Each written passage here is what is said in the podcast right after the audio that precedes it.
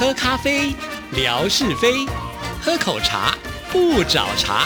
身心放轻松，烦恼自然空。央广即时通，互动更畅通。亲爱的听众朋友，大家好，欢迎收听今天的央广即时通，我是谭志毅。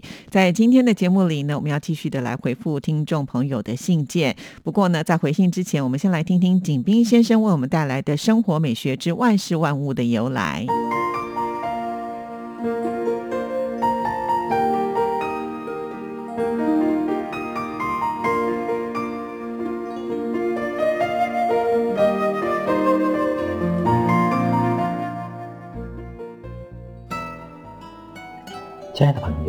你们好！央广即时通，因为热爱，所以更精彩。刨根问底，探究万事的来龙去脉，追本溯源，了解万物背后的故事，万事万物的由来。欢迎您的收听，我是景斌。今天我们说说见钱眼开。相传。在南宋时，苏州有个姓柴的大富商，他腰缠万贯，非常有钱，人们都叫他财万贯。财万贯虽然有钱，却极其吝啬。财万贯的外甥顾文秀想进京赶考，但是家中贫困，没有盘缠，只好到舅舅家去借。但他深知舅舅的脾气。所以悄悄地找到舅妈，舅妈不管钱财，只能把几件首饰给了他。财万贯知道这时候，就像剜了他的心，气得两眼一黑，什么都看不见了。大财主眼瞎后，到处求医拜佛，听说灵隐寺的济公和尚佛法无边，他便去求济公医治。济公打趣地说：“施主，眼不见心不烦，还是什么都看不见好啊？”财万贯一个劲儿地磕头说：“只求神僧医好我的眼睛，弟子情愿布施。”济公问：“你能出多少？”财万贯狠了狠心说：“十两。”济公笑着说：“亏你好意思说出口，真是枉为……”苏州首富了，蔡万贯心一横，一百两。济公扭转身，不再搭理他。蔡万贯急得咬牙跺脚：“一千两总可以了吧？”济公说：“那我试试吧。”济公假装念了几句咒语，又从身上搓了些泥丸给他吃，还不见好。济公说：“看来施主的眼……”是无药可救了。财主又苦苦哀求，济公说：“好吧，你的眼睛只有新科状元才能治，咱们去找他吧。”财万贯和济公找到状元府，原来新科状元就是顾文秀。顾文秀听说舅舅来了，赶忙将二人迎进客厅，说：“生儿能中皇榜。”全靠舅妈资助。说罢，命家人捧上十个大元宝，说：“生儿还没有多少家产，这一千两银子先孝敬舅父，就算还盘缠钱吧。”财万贯一听还他一千两银子，满心欢喜，只觉两眼一亮，面前是十个银光灿灿的元宝，他高兴得乱叫：“银子！”银子，十足的银子。济公冷笑一声：“这一千两银子，就算你许诺的布施吧。”财万贯心疼万分，但他害怕眼睛再瞎了，只好叹了一口气，把银子交给济公。从此，“见钱眼开”的成语便流传于世。亲爱的朋友。万事万物的由来，感谢您的收听，关注支持谭志毅，你的笑容更灿烂，你的心情更美丽。再见。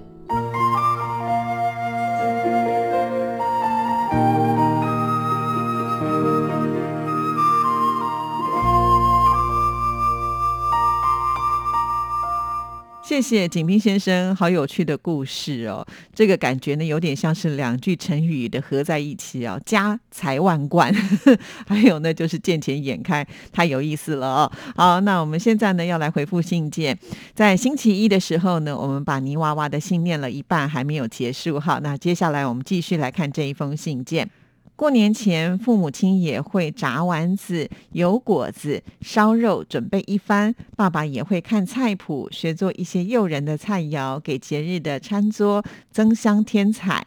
每一年大年初一，我们都会随家人一起去爷爷家吃团圆饭。在这里呢，会与叔叔一家、姑姑一家相见。叔叔曾经做过厨师，他的饭菜很好吃。每一次都是他主厨，团聚的喜悦与欢乐，让人时常想起和怀念。初二呢，我们全家会一起到母亲这边，我的老娘这边特别挂号，就是强调说老娘是我母亲的妈妈，家里来团聚。这一天又会和我三个舅舅和阿姨一家包饺子，欢聚吃团圆饭。最主要是过年去拜年，我们小朋友都能够收到长辈给的压岁钱，特别开心。不过好像晚上回到家后，妈妈都会以载学费和其他的理由上交到他的口袋里去。到了初三，我们都是母亲这边老娘的各个全家一起到我的老舅，也就是老娘的弟弟家里面来团聚。那个时候有姥姥，也就是我老娘的妈妈还在。平常和老舅一家人一起生活，这里又会见到表舅、表姨很多的亲戚。这应该是中国人常说的走亲戚吧？记得老姨夫常常说，走亲戚就是亲戚间要经常的走动，亲人的亲情才会越走越近。林娃娃说的很对啊，确实，呃，因为亲戚呢现在可能散居在各地哦，如果不是能够有这样子的一种节庆的日子，大家聚在一起，那个感情好像都会变得比较淡薄一些些了啊。好，那再回到一开头提到了，就是泥娃娃的爸爸也是会做饭菜的，真的是很棒啊，难怪啊，泥娃娃可能也是遗传了爸爸啊，也是有好手艺。还记得呢，以前我们呃就是吓你一跳之空中厨房啊，只要节目一播出之后呢。泥娃娃就会自己动手开始做啊！诶，怎么最近好像都没有动手做？是不是因为呢要顾店比较辛苦一点啊？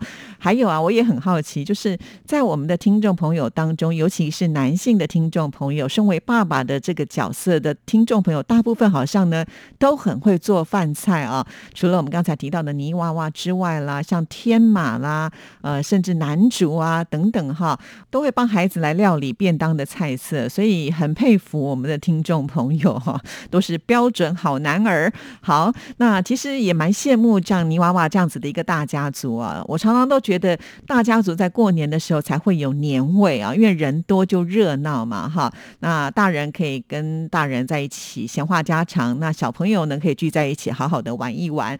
说到了这个红包的这件事情哈，呃，其实我想父母亲回收也应该是有他的道理了啊，因为呢面对这么大一群的亲朋好友。啊，这个父母亲呃也是要把这个红包包出去给别人的嘛啊，那从小朋友的这个红包呢再回收一点点呢，才不会就是过一个年的就是荷包大失血哈。通常呢，父母亲就是回收了红包之后，也还是会给小朋友一些零用钱了哈，让小朋友可以在这个时候呢去买买鞭炮啦，买买糖果啦，也是能够过一个欢乐的年啊。这个很有意思啊，但我不知道现在因为时代在改变了，我们的听众朋友如如果你的小朋友收到了红包，你是帮他存起来呢，还是一样啊？要缴交到自己的财库里面去？这个也欢迎听众朋友呢，啊，听到节目之后呢，一起来分享你个人的经验啊。好，那我们再来看下一段。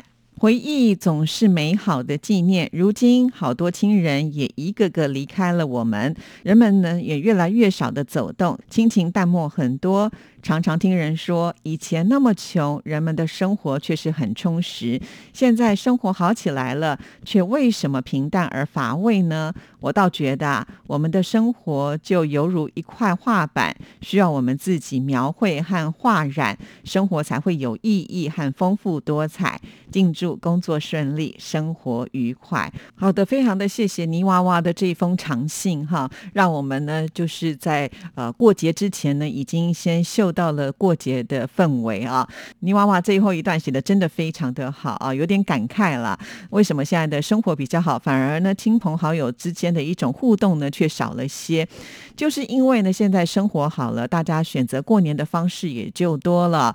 如果在没有疫情的情况之下，我相信。很多人会选择在过年的期间呢，就是出去走走哈，所以就是和自己的亲朋好友呢，在一个定点的这种家庭大家族当中来聚会的机会就变少了。甚至啊，像我有些亲朋好友，他们都是呢，趁着这个过年的年假出国去旅游，根本就不在台湾啊，所以呃，就会造成说，呃大家好不容易有一个假期，就会安排自己的假期，就少了跟自己的呃亲人聚集在一起。确实是蛮可惜的一件事情啊，所以我觉得泥娃娃的这封信也让我们大家可以来醒思一下。其实不管怎么样啊，我觉得这个亲情啊是上天特特别来安排的一种缘分了啊。偏偏呢，我们呢也就很习惯性的觉得说啊，身边的人最能够理解我们了，只要我们敞开心胸去跟他说，大家都能够包容我们啊。虽然有一些的习俗是在这个年节应该要去遵守的，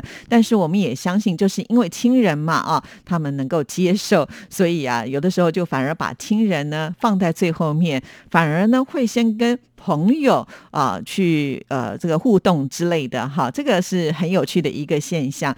但是啊，不管怎么样，有血缘的关系哈，总是呢会比较亲密一点点啦啊。好，这个就是泥娃娃的信件，谢谢你哦。那继续呢，我们再来看下一封信件。这封信件呢，就是我们越南的美霞所写来的啊。那他在一月四号的时候提到了说，吓你一跳的空中厨房介绍了牛肉件，感觉呢很适合拌面、面包或者是配饭一起吃。我很喜欢吃面粉牛肉。听志平哥幽默的介绍，想象牛腱煮的好味道，很香。节目很精彩，非常的谢谢，祝您健康愉快。诶，什么是面粉牛肉？这个我倒是第一次听到哦。不。访呢，这个美霞下次写信来之后再告诉我们啊。